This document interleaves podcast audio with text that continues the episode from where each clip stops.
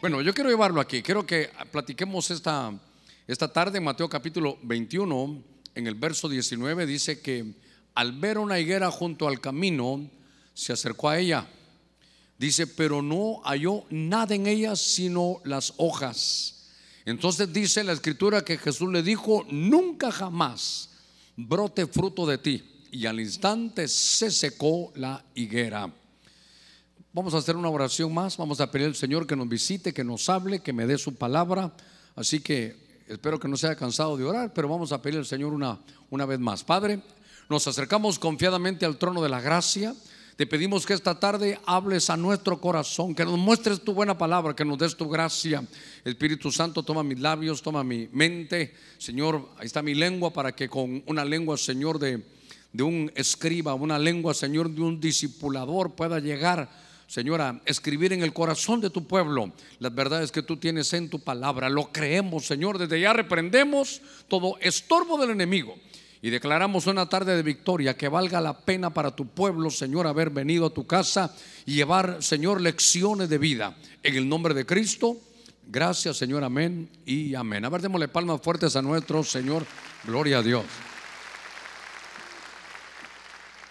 Gloria al Señor. Estaba leyendo un poquitito todos los ángulos, bueno, tal vez no todos, pero muchos de los ángulos que tiene la escritura. Y uno de los versos que aparecen es que tenemos, Jesús dijo, ¿saben qué? Tenemos que aprender de la higuera. Y ahora, usted recordará que la higuera fue tomada, bueno, la higuera es hasta la planta que tipifica, hermano, a Israel, al pueblo de Dios, en muchas de las cualidades que la Biblia muestra. Pero cuando el Señor está en su ministerio, sucedieron muchas cosas, hay muchos pasajes. Cada uno, hermano, de los, de los evangelios muestran algunas facetas. Y me llamó la atención que aquí en Mateo capítulo 21 había una higuera que estaba junto al camino. Y es, hermano, viene Jesús y Jesús lo que siempre va a ir a buscar. Esto es un punto muy importante. Jesús lo que siempre va a ir a buscar, hermano, es el fruto. Cuando el Señor se va a acercar a nosotros, va a ir a ver si tenemos fruto. Y dice que no había en ella solo hojas, solo como que fuera, hermano, apariencia. Y Jesús entonces le dijo, nunca jamás brote fruto de ti. Al instante aquella higuera, hermano, se seca. Tal vez eh, al, leer un poquitito la escritura, uno quiere buscar las causas por las cuales una, una planta que el Señor fue a buscar o si usted quiere, hay un árbol de higuera, es un árbol también, ese árbol que el Señor fue a buscar. Y lo que yo quiero que usted vea, que aprendamos de la higuera es que el Señor viene a buscar fruto. Llega allá el libro del Cantar de los Cantares. Y la amada le dice, ¿sabes qué? Baja tu huerto y busca entre todos los frutos. Mire, estaba preparada esa, esa amada. Ahora, ¿por qué algo le sucede aquí a esta, a esta higuera? Y entonces Jesús se acerca, no hay fruto, no hay fruto, le dice el Señor, le habla, le dice, nunca jamás brote fruto de ti. Y de pronto se secó. Y fíjese que se secó donde el Señor llegó a buscar. Y una de las causas, hermano, es que de entradita, dice ahí tal vez ponen en amarillo, que al ver una higuera junto al camino. Recuérdese que Jesús dijo, yo soy el camino. Entonces la higuera ahí está, pero no está en el camino.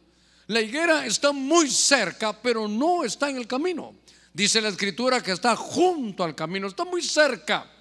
Está, hermano, por decirlo así, pegadito, pero, pero no está del todo. ¿Sabe qué veo yo aquí? Lo que veo es una falta de, de definición. Sabe del camino, oye del camino, sabe dónde está el camino, pero no se mete en él. Cuando estoy viendo este pasaje, veo que hay, hermano, falta de definición. Mire, recuerdo algunos personajes eh, tal vez solo en este primer punto nos pudiéramos quedar, porque ¿qué pasaba junto al camino? Cuando está profetizando Jacob sobre sus hijos, que son los patriarcas que Dios iba a derivar al pueblo, había uno que se llamaba Dan, y Dan, hermano, significa juez, tiene, tiene criterio, por eso el nombre ya compuesto de Dan, y él es el criterio, ese sufijo, él es es Dios, es el criterio de Dios, un hombre, un hombre muy bueno, es Dan.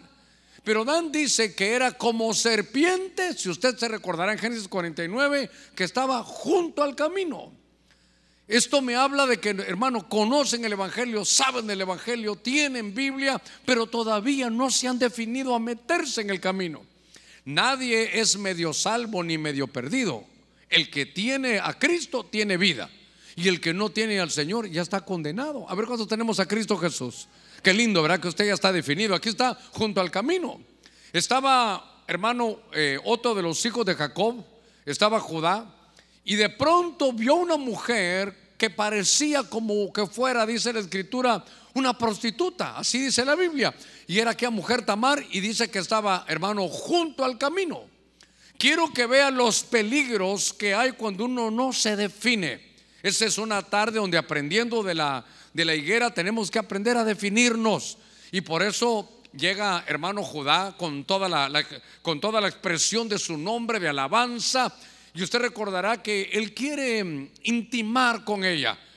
Judá quiere estar con esa mujer que, que aparece ahí, pero aparece junto al camino. Pues la Biblia dice que, que finalmente, hermano, ahí tropieza Judá. Pero como él no tenía para pagarle, ¿se recuerda lo que le dijo esa mujer? Le dijo, ¿sabes qué? Entonces, si vas a estar conmigo, dame tu anillo. Uno, dame tu báculo, dame tu vara y dame tu cinto. Ese fue el cobro por haber tropezado, hermano, ahí con alguien que estaba junto al camino. No hay que ser, hermano, muy teólogo para eso. Quiere decir que por esa falta, aquel perdió su anillo. Eso significa que perdió su compromiso. La vara es que, hermano, dejó su autoridad y el cinto, según Isaías, en ese ángulo, mira como, como la fidelidad. Todo lo perdió, hermano, la eh, Judá, que es la alabanza, pero todo lo perdió con alguien que estaba junto al camino. Claro, están, están hablando de Judá y están hablando de una ramera. Si yo me voy, hermano, a verlo en Apocalipsis, aparece Babilonia, la gran ramera, que de pronto está siempre, va a estar junto al camino, pero nunca en el camino, porque el camino es Cristo. Aquí, aquí, hermano, falta definición. Es más, viene a mi mente, estaba aquel hijo, hermano de David, llamado Absalón y Absalón dice que se robaba, no se lo ganaba, se robaba el corazón de la gente porque él estaba esperándolos junto al camino. Usted en su casa podrá buscar todos los que están junto al camino. Es más, se recuerda, el sembrador salió a sembrar y una parte de la semilla cayó junto al camino. Qué interesante es, fíjese usted, que lo primero que vamos a ver, a saber cuántas cosas nos vamos a ver el Señor aquí, porque dice de la higuera aprender. Lo primero es que aunque seamos una planta en Dios, aunque seamos árboles en Dios, tenemos, hermano, que definirnos. Si somos hijos de Dios, vamos a vivir como hijos de Dios. Esto se llama, mire, yo en el Evangelio yo le digo a usted, hermano, es todo o nada. Es como cuando usted se va a casar. Si usted va a amar, ame pero completo, hermano. Ame pero por completo, de su amor.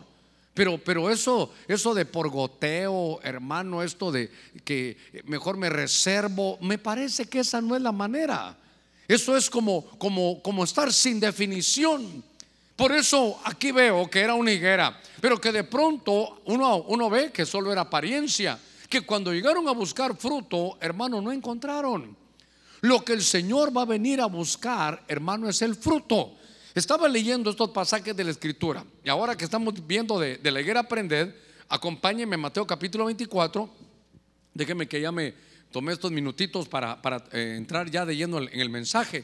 Porque yo quiero ver por qué Jesús, aquí está Mateo 24, 32, dice, palabra de nuestro Señor. Y dice él, de la higuera aprended la parábola. Cuando su rama ya se pone tierna y echa las hojas, sabéis que el verano está cerca. Entonces, hay algo que es importante en la vida del cristiano y, queremos aprenderlo de la higuera. Cuando empezaban a salir ya sus, hojas, entonces decía, ¿saben qué? Se acerca el, el verano. Hermano, todos, todos, como hijos de Dios, a ver cuántos somos hijos de Dios. ¿Sabe qué? Todos tenemos en la vida diferentes estaciones. Recuérdese que cuando uno estudia ve cuatro estaciones, primavera, verano, otoño e invierno. Bueno, nosotros como hondureños de invierno ya no queremos más, hermano. De invierno ya no queremos más, pero, pero cuando yo veo la higuera, ahí dice, mire, hay que aprender, aprendamos de la higuera. Porque la higuera tiene sus estaciones. Cuando echa hojas, veis que el verano está cerca. Pero en la primavera, qué lindo como uno reverdece en la primavera, hermano, el cántico que hay, todo es alegría, todo es gozo, el cielo azul, hermano, todo, todo le sale bien, hermano, todo le sale bien. Usted compra el número de hermano de lotería, hermano, y, obtiene el premio, hermano. Todo le sale bien. Usted fue a un lugar, hermano, que ni, ni lo buscaba y ahí lo encuentra. Usted, hermano, va caminando, un billete de 500 tirado y hasta dice es para el que lo vea primero. Usted le agarró, hermano. Todo le sale bien, todo sale, hermano, calidad. Está uno en la primavera, todo como que se da las atmósferas, hermano. Dice ahí que uno reverdece y empieza a salir hermoso, empieza las flores, los colores y uno está calidad. Pero después de la primavera, siempre está todo bueno. Viene el verano, el verano sabe para qué es, para trabajar. La hormiga trabaja, acumula, quiere decir que tiene tanto que hasta puede, hermano, guardar. El, el verano está, está muy bueno. Ahí las cosas, hermanos, salen bien también, los sueños se hacen realidad. Pero, pero son diferentes estaciones en la vida. Todo cristiano, hermano, tiene diferentes, que bueno, tienen diferentes estaciones.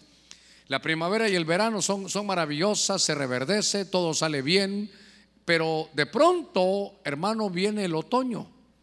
Y cuando el otoño comienza, hasta es bonito. Fíjese que hay algunos lugares en Estados Unidos que a veces me invitan a mí para esos días de, de octubre. Y allá en lo alto de la parte alta de California, ahí por, en Portland, en Oregon, qué bonito llegar. Los árboles se ponen amarillos, anaranjados y se mira bien bonito, hermano, bien bonito. Pero ya se quitó lo verde. Ya no está verde, ya no, ya no, ya no está verde. Pero es tanto en eso que se empiezan a caer las hojas. ¿Sabe qué? Y de pronto hay un momento en el otoño donde ya aquel árbol frondoso ya no tiene nada, hermano lo, lo, botó todo. Todo lo que había logrado tener, retener, hermano, daba antes sombra, daba. Ahora ya no, ahora se quedó, es un, es un árbol seco. A veces en la vida del cristiano, yo quiero que sepa que tenemos que aprender de la higuera. Porque a veces estamos en primavera, otros hermanos están en verano, otros trabajan tanto, hermano, que tienen, acumulan, guardan, pero de pronto viene el otoño. Y hermanos, ¿Quiénes mejor vamos a hablar del invierno? El invierno empieza a llover, todos los días llueve. Llueve, hermano, sobre mojado. Usted compra, hermano, un payaso y se le entristece, hermano, le dan un elefante, se le adelgaza, hermano. No hay manera, no, no, no, nada sale bien, nada sale bien. Entonces yo quiero que usted aprenda algo. ¿Qué, ¿Qué pasó, pastor? Que ahora me pasa esto. Es que tienes estaciones. No todos estamos, todos estamos en diferentes estaciones. Qué lindo, hermano. A veces, mire, todo sale bien, todo camina bien, pero primavera y verano, hay otoño y invierno. Fíjese que, por ejemplo, David, David, hermano, tenía sus estaciones. Fíjese que David en la primavera, haciendo el nada, hermano, eh, va y pelea contra Goliat y lo vence. Era, era desconocido, nadie lo conocía. Él se dio a conocer por eso porque logró vencer al gigante. Esa es la primavera, vence gigantes, se hace famoso, en hermano, en público. En el verano ya lo reconocen como rey. Qué, excelente, hermano. Está en la boca de todos. Qué, qué tremendo ese rubio, ese, ese hombre que es señalado entre diez mil. Pero a todos nos pasa de pronto algunas cosas, porque cuando mejor estaba, hermano, ¿sabe qué? Habló mucho y provocó envidias. Y entonces su éxito hace que, usted caiga mal. Porque ahora a, David en su, en su otoño lo empieza a perseguir, hermano, el rey Saúl. Y recuérdense que él era el escudero de Saúl. Él era el que Saúl mataba a mil y David mataba a sus diez mil, pero todo en pro del reino. Pero entonces ahora ya tiene, hermano, su, su, su problema porque lo está persiguiendo. Lo quiere matar. Tiene persecución, hermano David. Y qué sé yo, su, invierno tropieza con Betsabé. Y primero todos sabían que era un hombre de Dios tremendo y ahora saben que está caído. Hermano, lo que quiero llevarlo es que nos toca a veces estar en primavera, nos toca a veces estar en verano, a veces estamos ya viviendo el otoño y a veces nos ha caído, pero hermano, que viene don, don COVID, que viene hermano Doña Eta y se trae a su hermana La Yota y bueno, total que nos llovió sobre mojado, hermano. El, el- el negocio ya no dio, se tuvo que cerrar, no hay trabajo. Pero hermano, tranquilo, son, son las estaciones. ¿Sabe qué? El invierno nos pudo haber destruido, pero después del invierno viene, hermano, la primavera. Todas aquellas semillas que habían sido sepultadas van a salir y todo lo que tú habías sembrado con lágrimas lo vas a cosechar con alegría. A ver, démosle palmas fuertes a nuestro Señor. Gloria a Dios. Entonces, a mí me enseña, hermano, aquí que tenemos diferentes estaciones. No sé si los de televisión pueden buscar. Yo vi una, una, hace muchos años, vi un puente. Hay un puente, eh, pasa el río abajo y ahí están las, como un bosque. Y sale el mismo puente en primavera, sale el mismo puente, hermano, en verano, sale el mismo puente en otoño y sale también en invierno casi congelado. Quiero que aprenda algo. Todos vivimos en diferentes estaciones. Al final, hermanos, somos hijos de Dios, pero, pero sepa que, que no para siempre se va a triar el trigo. Y yo, hermano, he podido ver algunos lugares donde, donde realmente muchos de los hermanos no han podido llegar. No, esa ya me la enseñaron. Por favor, busquen ahí eh, un puente que hay, hermano, en las cuatro estaciones, o, porque ahí todavía está bonito. No, hombre, hay cosas, hermano, que uno debe de aprenderse, aprender de la, de la parábola, aprender de, lo que dice la higuera, aprender que hay diferentes estaciones. Pregúntale que está en la par suya, ¿en qué estación estás, hermano? ¿En qué estación estás? Y yo creo que todos vamos a decir, pidiéndole a Dios que se acabe este invierno. Pastor, pidiéndole a Dios que se acabe este invierno. Entonces, me llamó la atención, hermano, esto que hay momentos en que todo va bien, en medio del Evangelio, hermano, que uno ríe, uno se goza y hermano está uno en lo mejor. Pero hay momentos, hermano, donde uno no se goza. Hay días de blanco y hay días de negro. Hay días, hermano, de alegría y hay días de luto. Hay días de victoria y hay días de derrota. Pero eso no nos debe cambiar. Al final, en la esencia misma nuestra, somos hijos de Dios. Entonces, hermano, solo que estamos en diferentes estaciones. Pero cuando uno entiende esto, uno sabe que no, hermano, el invierno no va a durar los 12 meses, va a tener su, su, trabajo. En el invierno muchas de las semillas que estaban, hermanos, se hundieron, quedaron bajo tierra. Pero eso que quedó bajo tierra quedó sembrado. Eso va a salir de nuevo y va a florecer en la primavera, en el verano, va a llevar fruto. Pero aún la higuera aquí no tenía, solo tenía hojas. Y va a llegar el momento, mire, primero no tenía fruto. Aquí solo va a tener hojas, pero cuando llegue el otoño, ni hojas va a tener. ¿Usted ha visto, hermano, esos chiribiscos? No. ¿Eh? No tienen ni una hoja, ni una hoja tienen. Pero, pero es una estación diferente. Cuando estaba leyendo esto, me llamó la atención porque dije, tienen que haber cosas aquí. Mire, venga conmigo, a Marcos capítulo 11, verso 14. Entonces, usted vaya apuntando, a ver, número, lo primero es si estoy junto al camino estoy en el camino. Me tengo que definir esta noche. Ya, lo pone ahí. Número dos, hay diferentes estaciones. Es la misma higuera en diferentes estaciones, el mismo rey en diferentes estaciones. A usted yo le aseguro que le ha tocado vivir en las cuatro estaciones. Y bueno, a todos San Pedro Sula nos tocó pasar este invierno a todos, pero, pero ya va a venir, hermano, la primavera en Dios. Mire, le aseguro algo, el tiempo va a cambiar. Usted me va a decir, claro que sí, pastor. Bueno, aplíqueselo a usted también, el tiempo va a cambiar. Hay momentos en que nos toca tortilla tiesa con frijol. Pero hay otros momentos que hermano que va a, elegir hoy, ¿qué pedimos? ¿Churrasco? ¿O pedimos esto? ¿Pedimos el otro? ¿Pedimos camarones? Es más, quiero un mar y tierra. Quiero de todo. Pero hay, usted, hay momentos en que, ¿qué voy a comer? Que uno elige. No, eso no, ahorita no eso. Pero hay momentos que todo lo que camina y vuela a la cazuela. Hay momentos, hermano, que hasta, hasta iguana han comido algunos que les gusta tanto algunos, hermano. Dicen que la iguana es calidad. Yo mejor me la dan, pero ni me cuenten que era iguana, hermano. Marcos 11, 14, dice la escritura. Así que vaya apuntando ahí. Y Jesús hablando a la higuera le dijo, ese es otro, en otro evangelio, pero quiero llevarlo aquí. Jamás coma nadie fruto de ti. Y sus discípulos lo estaban escuchando. Eso se parece al primer texto que vimos. Pero el ángulo que quiero ver es que le dice, le dice Jesús, le habla a la higuera. Y entonces le dice, ninguno coma jamás fruto de ti. Entonces, aquí hay algo importante. Jesús llegó a buscar fruto y no lo encontró. Ponga cuidado en esto. Y espero que no me vaya a malinterpretar. El Señor no llegó a buscar si habían dones. Llegó a buscar si había fruto. Y como no había fruto, dice que desautorizó a la higuera que fuera a sacar fruto para darle comer a otros. Desautorizó. La higuera estaba, dice de la higuera aprender. Entonces, lo que el Señor va a buscar en su iglesia, por favor, tuve una amarga experiencia hace muchos años, de verdad una amarga experiencia, aquí mismo en la iglesia, aquí mismo en la iglesia.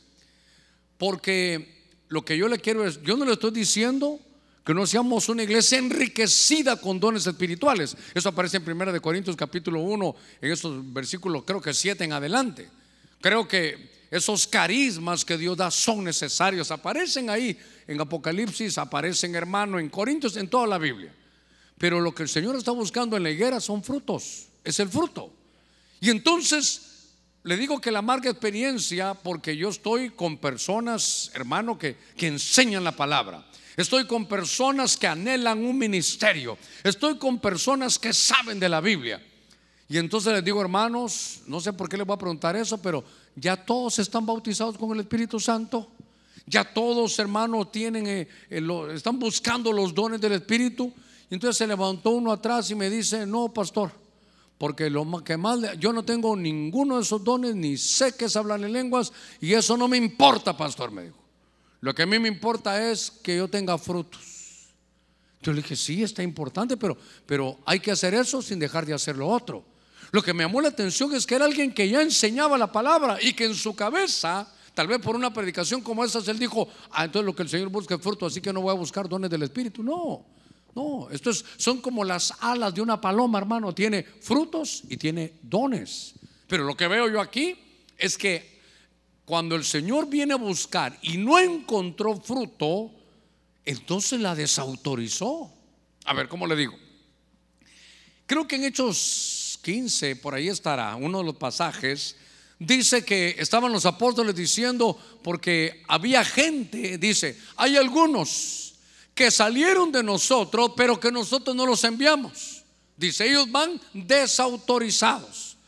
Porque aunque vengan aquí a la iglesia, nosotros no los enviamos. Y están saliendo a otros lugares y están dejando a la gente confundida, le, le dejan su alma inquieta.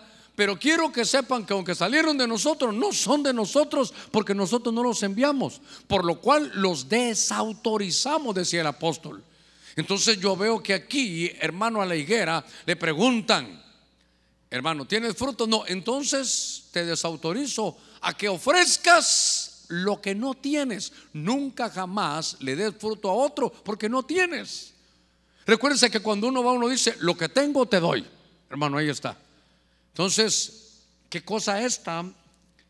Imagínense que, hermano Germán me dijo una vez, se recuerda a un niño, yo quiero ser como usted, ore por mí. Ah, le dije, no, hombre, ¿querés ser como yo? No, no, de ninguna manera.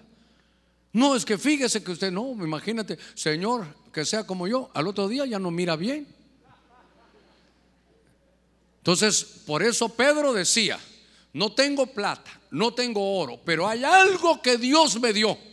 Y es que cuando yo pongo mis manos y miro fe como tú tienes, sé que puede haber un milagro. Eso es lo que yo tengo, dijo Pedro. Entonces, lo que tengo, te doy. Diga conmigo, lo que tengo, te doy. Pero ahí quería ofrecerle, dijo, nunca más alguien agarre fruto de ti porque tú no tienes. Estás ofreciendo lo que no tienes de tal manera que quedó desautorizado. Déjeme que le dé un poquitito y que aplique esto, hermano, a, Israel. Déjeme que, que vea este pasaje. Dice la escritura que una vez vino Jesús y estaba hablando con los fariseos y les dijo, es como aquel amo de, que dejó rentado un, un terreno y lo dejó, le hizo una torre le, dio vidas elegidas, le, le puso cuidado, le puso un cerco, le puso un lagar, la dejó equipada. con, las, con los mejores frutos. Y entonces se las arrendó para que ellos, hermano, para que la trabajaran y le dieran su parte. Usted conoce la historia. Y entonces creo que eso está en Mateo 21. Entonces dice que mandó a sus siervos y le dijeron, hola, ¿qué tal? ¿Cómo están? Yo vengo del que les arrendó, viene, vengo por la parte que le corresponde a él. Y no se la quisieron dar. Los maltrataron, los apedrearon. Mandó otro, volvió a mandar, mandó, mandó varios y a todos los apedrearon. Entonces dijo, bueno, voy a mandar a mi propio hijo, a este sí lo van a respetar. Y mandó a su propio hijo. Y le dijo, vengo por la parte que le corresponde a mi padre. este terreno no es de ustedes, se los arrendó para que lleven fruto, pero él viene por su parte. Y entonces dice que agarraron al hijo, ah, tú eres el hijo, tú eres el heredero, a, a ti te va a quedar. Entonces lo mataron, lo mataron. Y entonces eso no es más que la historia de Dios Padre con Israel, que le mandaba a los profetas para que corrigieran y los apedreaban. Mandó a su propio hijo y lo crucificaron. Usted sabe que dijo, como ustedes no dan fruto, entonces les voy a quitar la viña y se lo voy a dar a otro que sí de fruto. Dice que ellos entendieron la parábola y se molestaron con el Señor. Lo que estaba diciendo Dios ahí era Israel. Desde Moisés vino a Cristo, les dejamos que se prepararan. Les dimos el hebreo, les dimos los mandamientos, ángeles bajaron, los visitaron, les di profetas, les di un, lenguaje, el hebreo, que parece como como que cada letra es un ser viviente, como es una entidad con vida en forma de fuego. Le di todas esas cosas tan bellas y les mandé a mi hijo, no lo conocieron. Todo el Antiguo Testamento en cada libro marca a mi hijo. Ustedes lo estudiaron por años, les di gente que se lo memorizara, les di rabino, les di todo para que lo pudieran entender. Se los puso ahí, hermano, les puso a intérpretes de la ley, gente que les interpretara. Y de pronto les mando a mi hijo, les, hasta les mando unos árabes y les digo, ¿dónde está? Ellos preguntaron, ¿dónde está el que ha nacido rey? Y aquellos dijeron, vamos a ver, Miqueas 5.2, allá está, mira, allá en Belén, en, esa aldea van a ser, ahí dice, sabían todo, pero no lo conocieron. Vieron la, la profecía de Zacarías que iba a estar sobre un borriquito de asna. Hermano, lo vieron y no lo entendieron. Entonces les dijo el Señor, ¿saben qué? Les mandé a mi hijo y lo que hacen es crucificarlo. Oiga, entonces Israel, ustedes quedan desautorizados, ustedes no tienen la autoridad para, para enseñar lo de mi reino se lo vaya, se lo vaya a dar a otros, a la iglesia. Alguien que sí lleve frutos, alguien que sí esté preparando al pueblo para su venida, alguien hermano que pueda enseñar que su oído tiene que estar claro porque cuando venga el Señor con voz de mando, con voz de arcángel, con trompeta de Dios va a sonar un shofar en el cielo y los muertos en Cristo resucitarán primero. Luego nosotros que hayamos vivido seremos transformados, seremos arrebatados y así estaremos para siempre con el Señor. A ver, démosle palmas fuertes a Él, gloria a Dios. Mire qué cosa. Entonces, hermano, le voy a decir algo. Cuando usted quiera saber algo lo espiritual, no vaya a ir con los rabinos porque ellos ahorita están desautorizados. No vaya a pensar que como allá hablan, hermano, con Shalom, con Mesías, Hamashija, hermano, con Eretz y todas las palabras hebreas, están desautorizados. Ahorita ellos están, dice la Biblia, no quiero que ignoréis acerca de Israel porque tienen un endurecimiento parcial. Porque ahora el tiempo es de la iglesia. Ahora la revelación a usted le va a llegar. Usted sí va a saber. Usted sí va a oír. Usted va, sí va a entender. Usted está listo para el arrebatamiento porque ha valorado y ha llevado fruto. Hemos aprendido de la higuera para no ser, hermano, desautorizados. Fíjese que estaba estudiando un poquitito. La palabra fruto creo que se dice carpo. Y fíjese que arrebatamiento se dice arpazo. En el griego, la palabra arpazo nace de la palabra carpo. Quiere decir que si no hay fruto, no hay arrebatamiento. No estoy hablando de salvación. A ver cuántos tienen a Cristo Jesús. ¿Sí? Usted es salvo. Estoy hablando, usted no se va al infierno. Estoy hablando del arrebatamiento. ¿Y que no le parece a usted muy significativo que la, que la palabra arpazo, que es arrebatamiento, en griego arpazo viene de carpo? A ver cómo le digo. No hay, a ver cómo le digo, no hay arpazo sin carpo. Entonces, no hay arrebatamiento si no hay fruto. Por su fruto los conoceréis. Por eso cuando el Señor fue a buscar y no encontró, los desautorizó. Nunca más nadie coma fruto de ti. ¿Por qué? Porque no puedes ofrecer lo que no tienes. Por eso la Biblia dice en Gálatas, ¿sabe qué? Son frutos del Espíritu. Y yo he, he pensado, cuando uno lee, fíjese que no dice frutos. Si alguien puede buscarlo ahí, Gálatas 5 creo que es. Gálatas 5, tal vez allá en la, los hermanos de televisión, Gálatas 5, ¿qué será? 17 o 22. Dice que tenemos fruto del Espíritu. Y algunos han apuntado que el fruto del Espíritu es amor en todas sus expresiones. Por ejemplo, paciencia es un fruto. Sí, pero paciencia es el amor que sabe esperar. Eh, gozo, sí, gozo es el amor alegre. Son facetas del amor, pero ¿sabe qué? Es fruto del Espíritu. Diga conmigo, fruto del Espíritu. Démosle libertad al Espíritu para que haga la obra, hermano, en nosotros. Entonces, punto número tres de esta tarde. ¿Qué aprendo de la higuera? Que hay que dar fruto. ¿Qué aprendo de la higuera? Que si no tengo fruto estoy desautorizado. ¿Qué aprendo de la higuera? Que del fruto viene la palabra arrebatamiento. Del carpo viene la palabra arpazo. No hay arpazo sin carpo. Y cuando estaba leyendo esto, hermano, seguí viendo aquí en la escritura. venga conmigo al Evangelio de Lucas. Quiero ver otro ángulo más. Porque estamos aprendiendo esta tarde, porque Jesús lo dijo. ¿Sabe qué iglesia? Dice, aprendamos de la higuera. De la higuera aprender a definirte y no estar junto al camino. Aprende que tu vida va a tener diferentes estaciones. Y aprende que lo que estoy buscando en ti es fruto. A ver, dice la Biblia aquí en Lucas capítulo 13, venga conmigo verso 6. Y Jesús les dijo esta parábola. Cierto hombre tenía plantado una higuera, dice en su viña, y fue a buscar fruto de ella otra vez y no lo halló. Oiga, y le dijo el viñador, mira, hace tres años, qué tremendo esto. Hago, dice, hace tres años que vengo a buscar fruto en esta higuera y no la hallo, córtala. ¿Por qué ha de cansar la tierra? Y de pronto dice, si usted sigue leyendo, y sabes qué, Señor, no la cortes todavía. Dame tiempo, la, voy a recortar, le voy a trabajar, la voy a, sitiar, la, le voy a echar abono y esperemos. Y si no da fruto, entonces córtalo. Cuando estaba leyendo esto, me doy cuenta que otra vez, hermano, el problema es que no hay fruto. Pregúntale que está en la par suya, ¿ya diste frutos? Ahora que veniste a Cristo, ¿ya diste frutos? Que hermano, qué importante es que el Señor viene a buscar frutos. Ahora, Aquí me llamó la atención en este pasaje porque hay que ver por qué no llevó. Aquí no estaba junto al camino. Aquí no estaba, hermano, haciendo otra cosa, sino que dice que cierto hombre tenía una higuera plantada en su viña. ¿Sabe qué? Aquí es como de grupos homogéneos. A ver cómo le puedo decir. Si era una higuera, tenía que estar plantado entre las higueras sino que dice que la higuera estaba plantada entre viñas. Las viñas es para otra cosa, pero, pero la higuera estaba ahí. Entonces me llama la atención que no estaba, hermano, bien ubicada. Mire, mire, estaba, si no está bien ubicada, hay una desubicación, no, está en su lugar.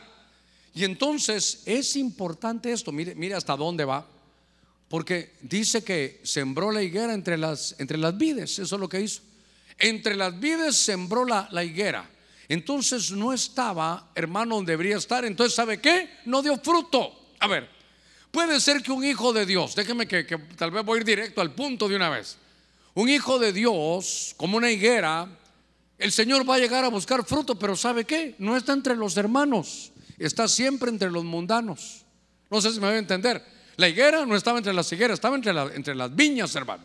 Y entonces aquí hay un punto que tenemos que aprender también nosotros, porque a veces no damos todo el fruto que debemos, porque solo estamos metidos en el mundo y no estamos metidos con los hermanos, porque no nos juntamos, nuestros mejores amigos ni siquiera son cristianos. Aquí estaba y entonces, hermano, fueron a buscar y ¿sabe qué? Estaba en un lugar que no le correspondía. Yo no estoy diciendo que, ya no vaya a trabajar, no, no va a decir, pastor, mañana no voy a trabajar. Porque en mi trabajo no hay ningún cristiano. Y yo sí quiero dar fruto, pastor. Pastor, mañana me salgo de la universidad y no hay ningún cristiano. Pastor, mañana renuncio al trabajo. No, no, no, no, no, por favor. Lo que estoy viendo yo ahí es que tiene una mala ubicación. Ahí, ahí es donde él se desarrolla completamente. Entonces, yo no sé si usted se recuerda una vez que David andaba haciendo locuras. Dice que David andaba como loco y que la saliva, perdonen ustedes hermanas, y que la saliva se le iba por toda la barba. La saliva, hermano, ahí, ahí hasta aquellas salivas feas, así como hasta espumosa, hermano. Dicen los hermanos, ¿verdad? Y andaba, y cuando lo miraban, David, el rey de Israel, hermano, el, el, dulce cantor, el que hacía los salmos, y estaba como escribiendo, hermano, en las puertas. Era como loco. ¿Por qué estaba David así? ¿Por qué no estaba danzando, hablando en lenguas? ¿Por qué no estaba? Porque estaba entre los filisteos. tenía una ubicación geográfica diferente. No estaba bien ubicado. Mire, a ver cómo le digo. A ver cómo le puedo decir. Por ejemplo, hermano, a ver, aquí puedo decirle varios. Estaba Saqueo, que, que él quería conocer a Cristo, pero, pero todavía no lo podía ver.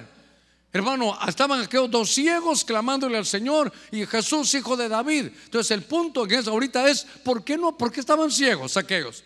¿Por qué Saqueo siendo hijo de Abraham todavía no tenía su salvación? Porque vivían en Jericó. Usted me, me preguntará, ¿y qué tiene que ver Jericó? Jericó era una ciudad maldita desde Josué 6:26. A Jericó, ¿sabe qué dijo? Nadie vaya a reedificar Jericó. Esta ciudad fue la que le botaron los muros, nadie la vaya a sobreedificar. Y el que la sobreedifique, cuando esté poniendo los cimientos, oiga, qué terrible la maldición, se le va a morir su primogénito. Y si sigue cuando esté poniendo las puertas en algo que está reedificando, que Dios lo había cortado, dice, va, va a tener que dar a su hijo menor cuando estén poniendo las puertas. Será una cosa terrible. Entonces yo digo, ¿qué estaban haciendo? ¿Qué estaban haciendo en Jericó? Que entonces, ¿sabe qué? Estaban en un lugar equivocado.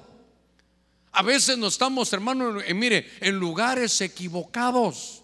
David, hermano, entre los filisteos, Saqueo, hermano, estaba ahí. Mire, Dios iba a destruir, ya sabía Dios que iba a destruir a Sodoma, mandó a sus ángeles y de pronto ahí estaba el justo Lot. ¿Quién mandó a Lot ahí? Lot, hermano, alguien que afligía su alma. Dice la Biblia que estaba en Sodoma. Dios no lo mandó a Sodoma. Otra vez estaba en lugar, hermano, equivocado. Mire, suceden cosas tan terribles a veces en la vida por estar en los lugares donde no debemos de estar. Mucha gente, hermano, se ha muerto porque está en lugares donde no debería haber estado. ¿Sabe qué? En lugares equivocados a la hora equivocada. Le voy a contar algo que me pasó. Gracias a Dios aquí estoy. Estoy llegando a Guatemala. Fuimos ahí a Guatemala a estar con un hermano que es un pastor, Néstor Alvarado, y su madre pues partió y, somos tan buenos amigos, yo debería estar ahí, sé que le hubiera hecho lo mismo por mí, entonces fuimos. En eso el apóstol Sergio nos invita el viernes a que participemos en un foro, igual lo hizo el día jueves, pero el viernes era un día de culto presencial, entonces dijo el apóstol que en lugar de que fuera prédica, que iba a aprovechar que estábamos allá y pues ahí participamos. Entonces voy en la calle, hermano, llegando, ahí ya, y entonces llego en la, esquina y, me dicen, hermano Germán. Ah, yo, peor uno con, con esas mascarillas, uno ni sabe quién es, hermano.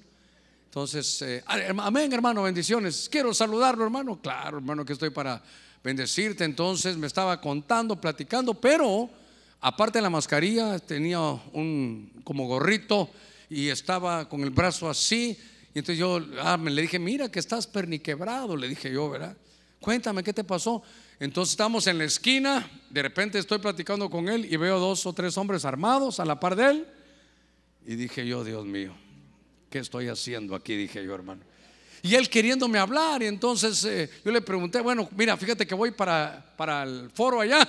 Yo me quería ir, hermano. Peor que vi tres hombres ahí armados a la par de él. Y le dije, solo cuéntame algo, ¿por qué estás perniquebrado? Y me dijo, es que demandé al gobierno, demandé al presidente y me quisieron matar la semana pasada, me dijo. Y yo a la par de él. Entonces yo dije, Dios mío, estoy en el lugar equivocado, a la hora equivocada. Tal vez ya se imagina que me iban a ver, oh, peor si ahorita va a oír, me va a decir, ay Dios, hermano Germán, ¿con qué razón le vino, lo vi nervioso? Pero como no estoy diciendo nombres, ¿verdad?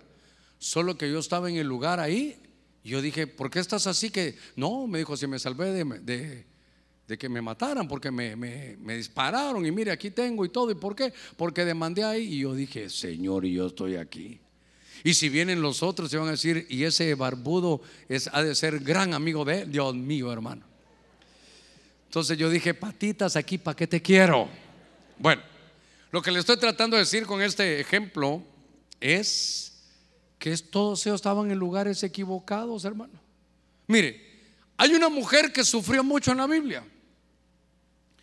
Y ella vivía en un lugar calidad, pero, pero se desesperó, no le consultó a Dios y se fue a un lugar, a un lugar equivocado.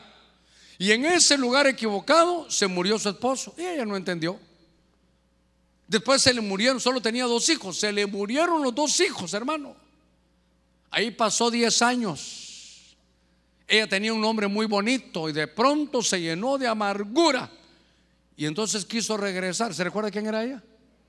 Noemí. Noemí significa placentera. Y cuando ella regresa hermano a Belén, que es la casa del pan, hola, qué linda, qué bueno que viene Noemí. Ya no me digan Noemí, porque me fui llena y regreso vacío. Ahora díganme Mara porque vengo amargada, porque el Dios del cielo me amargó. Eh, eh.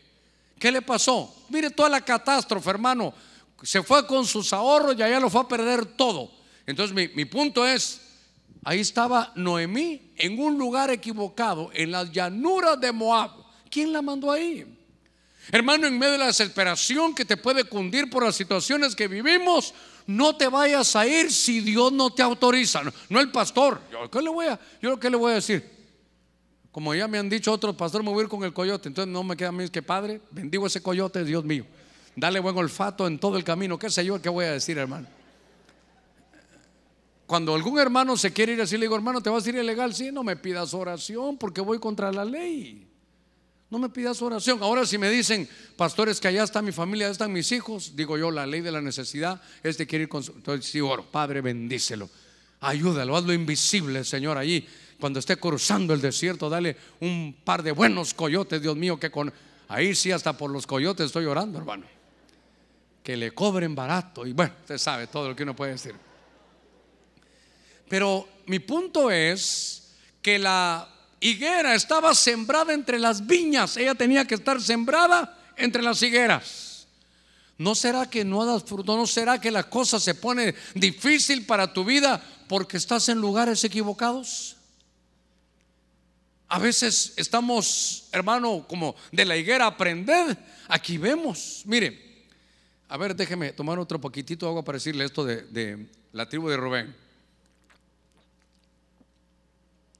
Dios tenía un plan y dijo, ¿saben qué? Salieron de Egipto, aquí están en el desierto, haga de caso que el púlpito es el río Jordán, crucen el Jordán porque su destino es la abundancia. Pero en medio del cruce, creo que la tribu de Rubén y la media tribu de Manasés, en lo que cruzaban, encontraron, hermano, un lugar en la frontera, cerca del Jordán. Aquí estaban en el desierto y ahí estaban, hermano, miren, estaban en la, en la frontera. Aquí estaba el desierto, allá estaba la vida en abundancia.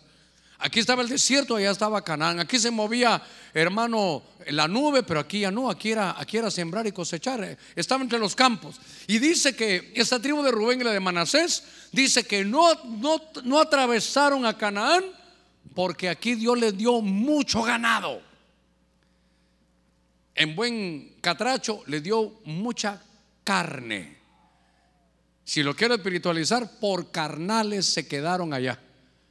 ¿Por qué no, por qué no, hermano? Estando tan cerca de Canaán, se quedaron en el desierto.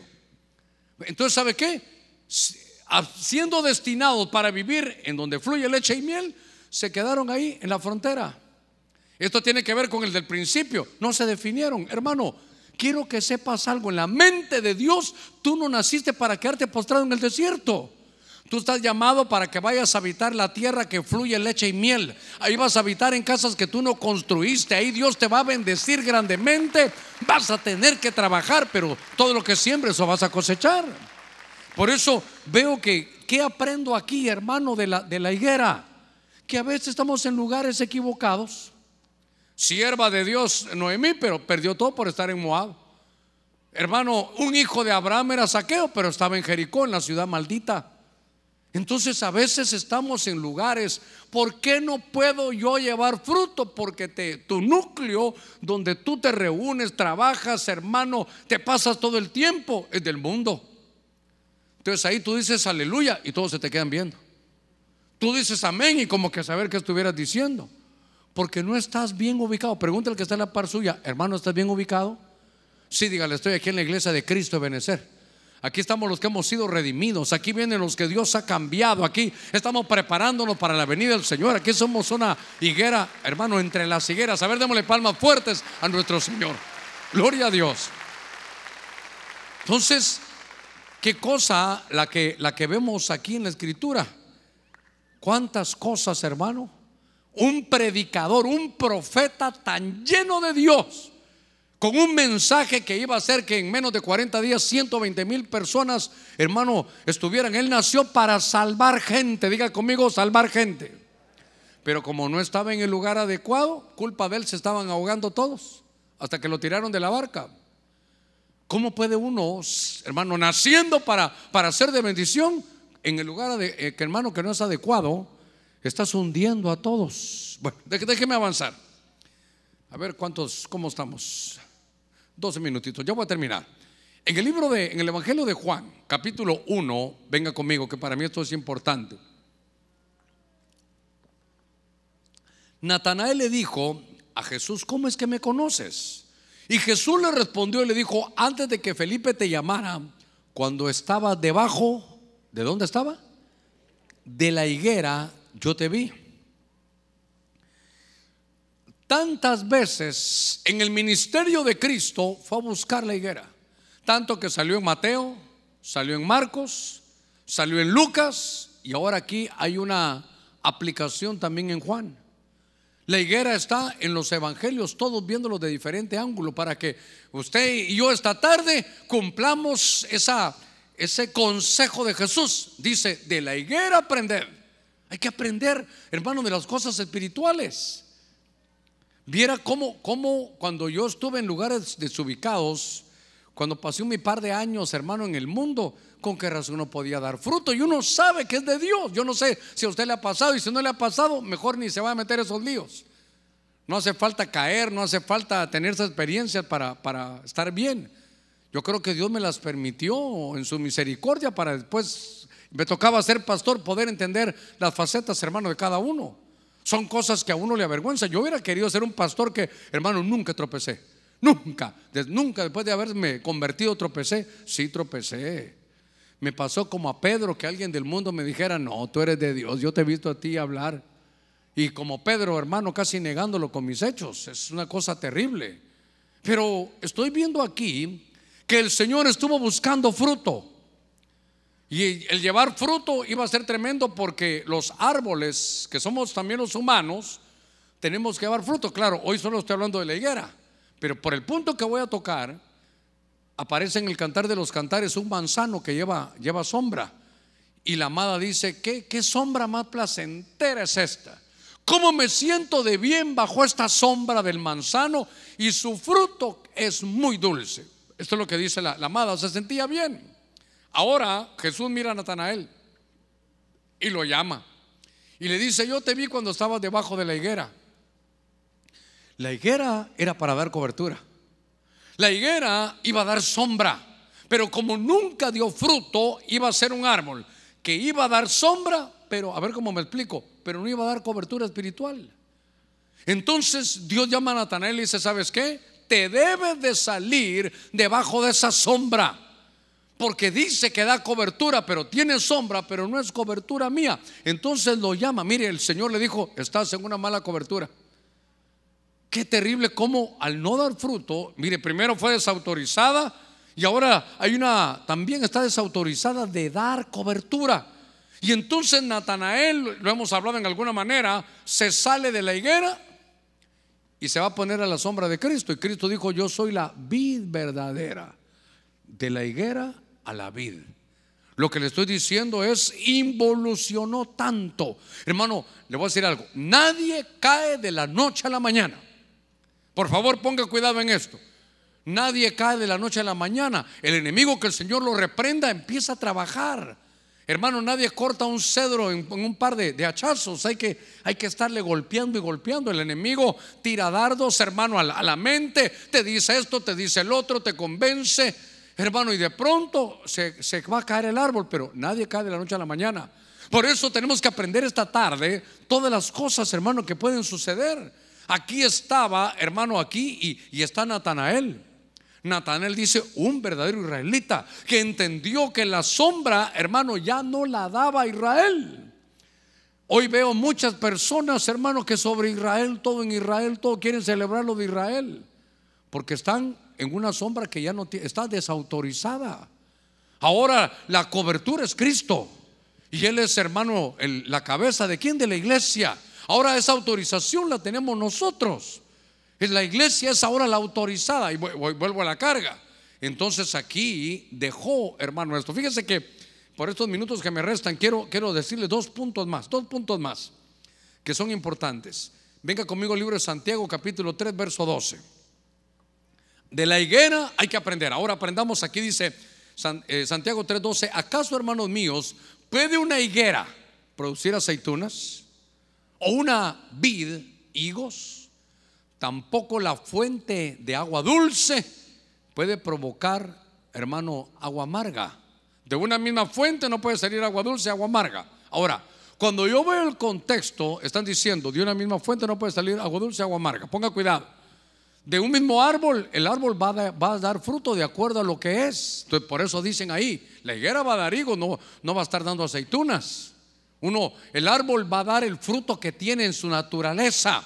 Pero cuando vemos el contexto, viene hablando, dice, miren, de sus labios no puede salir bendición y maldición. No puede salir agua dulce agua amarga.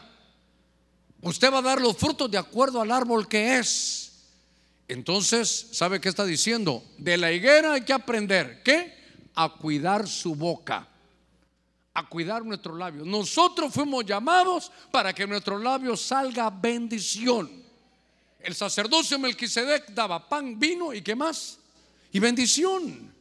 Entonces en su boca y en la mía no puede haber bendiciones y maldiciones. Yo no estoy, ponga cuidado, yo no estoy diciendo que para que sea maldición se tiene que usar la palabra maldito. No, maldición es decir algo malo. Entonces, para nosotros que somos hijos de Dios, a ver cuántos decimos amén. Ahorita voy, terminando, a ver cuántos somos hijos de Dios. Usted no puede estar diciéndole cosas malas a su, familia. ¿Sabes que, mi hijo? Es que a vos no te da la cabeza, fíjate. ¿Sabes qué? Vos naciste para maceta, de este corredor no vas a pasar. Vos graduarte, jamás. No, hombre. Si vos sos primo ahí de la tormenta esta iota, bien que, bien que la entendió, ¿verdad? Qué cosa terrible. Usted nació para que de sus labios salgan cosas buenas, bendición, una dicción buena. Hijito, eh, papá, fíjese que perdí matemáticas, no te preocupes, vas a salir adelante. Es que siento que ya no me da la cabeza, eres inteligente. Pero es que yo creo que no me vas a no me voy a graduar, claro que te vas a graduar. Cuando su hijo llegue y tal vez ni está yendo a la iglesia y llegue, hermano, mal, venga del mundo con olor a cigarro, usted puede decirle, ya vino el Hijo de Dios. Qué bueno, hijito, qué bueno tenerte en la casa. Te bendigo, pase adelante el siervo de Dios. Y aunque el siervo de Dios va hermano, como de lado. Porque Dios a usted y a mí nos dio una, nos dio una bendición y nos dijo, el que cree en Jesucristo será salvo él. ¿Y quién más? Y toda su casa. Yo tengo una perrita en la casa, le puse el nombre de Biblia, Pechita le puse. La otra que venga le voy a poner Félix Torres Amata, el otro chucho que venga. Hermano, todos tenemos que aprender de esto. Cuide su boca. En la palabra que usted tiene hay una fuerza espiritual. Mire, los padres son los que abren las fuentes de arriba y las fuentes de abajo. Sí, pero también pueden cerrar fuentes de arriba y cerrar fuentes de abajo. Usted le dice, vos no naciste para empresario. ¿Por qué no? ¿Por qué no? Sabe el que va a llegar un tiempo, y usted me va a oír ahora, ya lo he dicho antes, pero va a llegar. Mire qué, qué hace la lógica nuestra. Por ejemplo, si un niño es bueno, qué sé yo, imagínese para las artes manuales, pero es malo en matemáticas, ¿sabe qué hacemos? Todos, todos, todos. Le ponemos a profesor de matemáticas. Pero ¿saben qué va en qué vamos a ir avanzando en la, en, la, en la educación? Vamos a ir avanzando en que si no le gustan las matemáticas, que no las haga. ¿Qué es bueno para artes manuales? Pues hermano, que produzca con las artes manuales. Lo que pasa es que nosotros decimos, no sabe matemáticas, pongámosle profesor de matemáticas. Ahí va a ver cómo vamos a volver a los inicios. Cada uno va sobre su pasión, sobre su devoción. Cada uno va a ser, hermano, para lo que vino. ¿Sabe qué? ¿No se ha puesto usted a pensar por qué en las universidades le ponen a uno, bueno, en los tiempos tal vez están cambiando ya, que uno va a estudiar y que uno dice, sí, yo quiero ser ejecutivo, hermano, de la mejor empresa y termina uno ejecutado. ¿Por qué no mejor nos dan una clase para desarrollar empresas propias? ¿Por qué no dan una clase de inicio pequeño pero final grande? ¿Por qué no dicen Dios está contigo todo el tiempo y tú naciste para ser alguien grande en Dios? ¿Por qué no, por qué no hacemos una clase de empresarios? ¿Por qué? Porque no nos, tiene, nos tienen de otra manera pensando. Por eso de la higuera debe de aprender. Hermano, usted en Dios nació para desarrollar cosas grandes. ¿Cuánto valdrá usted y yo que el mismo Hijo de Dios vino a morir por nosotros? Y todavía a veces no me quieren. Yo no nací para amar, nadie nació para mí. Usted nació para ser amado, bendecido, protegido, cuidado, prosperado y en medio de dificultades ver la poderosa mano de Dios. A ver, démosle palmas fuertes a nuestro Señor. Voy a cerrar. Por eso me llamó la atención, hermano, aprende, aprende de la higuera. Aprende a definirte, no junto al camino. Aprende que vas a tener primavera, verano, otoño e invierno. Alguna hermana va a decir, sí, pastor, tengo que aprender. Que he tenido navidades, pero hace rato que no tengo nochebuenas. Bueno, eso ya va a ser para el viernes. Eso va a ser para el viernes. Eso no lo entendieron muchos, pero gloria a Dios también por eso. Solo los casados dijeron, te está hablando el Señor, le dijo, ¿verdad? Bueno, Apocalipsis 6:13, ahorita cierro. Y las estrellas del cielo cayeron a la tierra como la higuera Oiga, Apocalipsis 6:13. Y las estrellas del cielo cayeron a la tierra como la higuera deja caer sus, sus higos maduros al ser sacudida por un fuerte viento. ¿Cuántos dicen amén a eso? No, así no dice. Y las estrellas del cielo cayeron a la tierra como la higuera deja caer sus higos maduros. ¿Sus higos qué? Ah, en la gran tribulación y hay fruto, pero está verde. ¿Sabe qué? No lograron madurar. Pastor, ¿y por qué es importante? Porque los apóstoles, profetas, evangelistas, pastores y maestros fuimos hechos para capacitar a los santos para la obra del ministerio y llevarla a usted a la estatura de un hombre maduro. Dios viene por una iglesia hermano, que alcance su madurez. Pablo decía, por tanto, dejando las enseñanzas elementales acerca de Cristo, avancemos hacia la madurez. De la higuera aprenda. Hermano, hay que madurar ahora. Ahora es tiempo de buscar la madurez. Ya los de la mañana dieron unos corderitos. Ok, ya, eso ya déjelo atrás, ahora hacia la madurez. Pero note que en medio de la gran tribulación los higos, los higos todavía estaban verdes. Mire, hasta ahí llegaron a dar frutos, pero no frutos maduros. Con sus ojitos cerrados. Vamos a orar. De la higuera, aprended. De la higuera, aprended. ¿Qué hemos aprendido esta, esta noche? A definirnos. Uno a que usted pudo haber estado en otros tiempos, en primavera. ¿Sabe qué? A veces la primavera es aquellos estados de salud que a usted no lo enferma nada. Hermano, y en el invierno, hasta COVID nos dio. Es que usted es hijo de Dios, sí, pero, pero tiene, tiene estaciones. No crea que Dios lo ha desamparado, no. Es que a veces estamos en primavera, otras veces en verano, otras veces en otoño, otras veces, hermano, ahí en invierno. ¿Qué cosa esa? El Señor va a venir a buscar fruto. Tiene que estar bien ubicado. Su sombra tiene que ser de que dé fruto dulce. Que los que están a nuestra sombra se sientan seguros cuidar nuestra boca para que haya bendición y decirle, Señor, quiero alcanzar la madurez Padre, hemos predicado tu buena palabra. Le voy a rogar que todos nos pongamos de pie. Por el momento no, no he tenido la libertad de llamar a nadie. Pero ahí en su lugar, ¿dónde está? Ahí en su lugar. Jesús dijo, aprended de la higuera. Miren las estaciones, primavera, verano, otoño, invierno. Aprended de la higuera. Con sus ojitos cerrados, Padre, gracias esta noche. Estamos tomando decisiones, Señor, de definirnos, de entrar a tu camino. Señor, después de este invierno te pido que venga ese verano y que aquellas semillas que quedaron bajo tierra germinen, florezcas. Señor, nos, nos puedas hacer florecer y que podamos llevar mucho fruto. En el nombre de Cristo, que cuando vengas a buscar a cada uno de nosotros encuentres un fruto dulce. No queremos ser desautorizados. Queremos estar en el lugar donde tú quieres, Señor, que estemos. Abra su corazón, dígale, Señor, quiero aprender de la higuera. Quiero aprender de este invierno que nos ha tocado vivir. Entiendo que después de esto vienen tus bendiciones. Padre, en el nombre de Cristo, cuida mi boca. Hoy quiero, Señor, ir a bendecir. Que mi boca me amarre a, buenas cosas. Que los dichos de mi boca me amarren a tus bendiciones. Padre, gracias. Tú eres un Dios bueno. Tú eres un Dios grande. Te pido que me permitas avanzar y poder alcanzar la madurez. En el nombre de Cristo, Señor, sé que es un tiempo donde tu venida se acerca y para participar, Señor, tengo que tener fruto.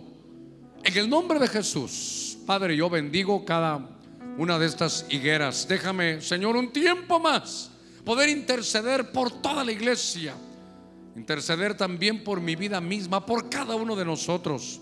Señor, déjame quitar todos los estorbos. Permíteme, Señor, poder abonar a cada uno como higuera.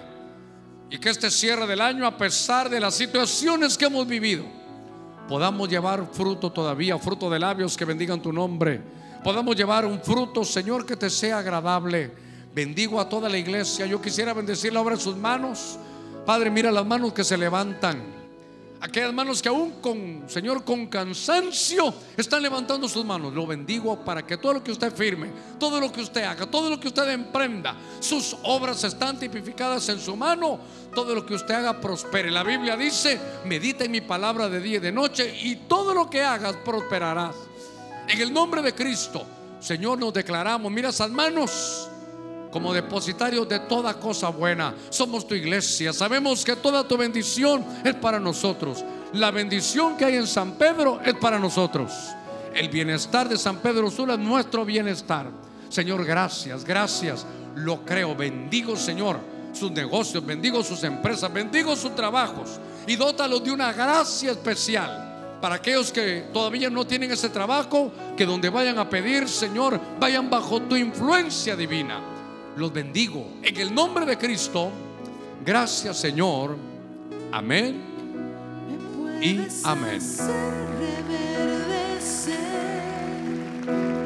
Hacer de mí algo nuevo, hacer que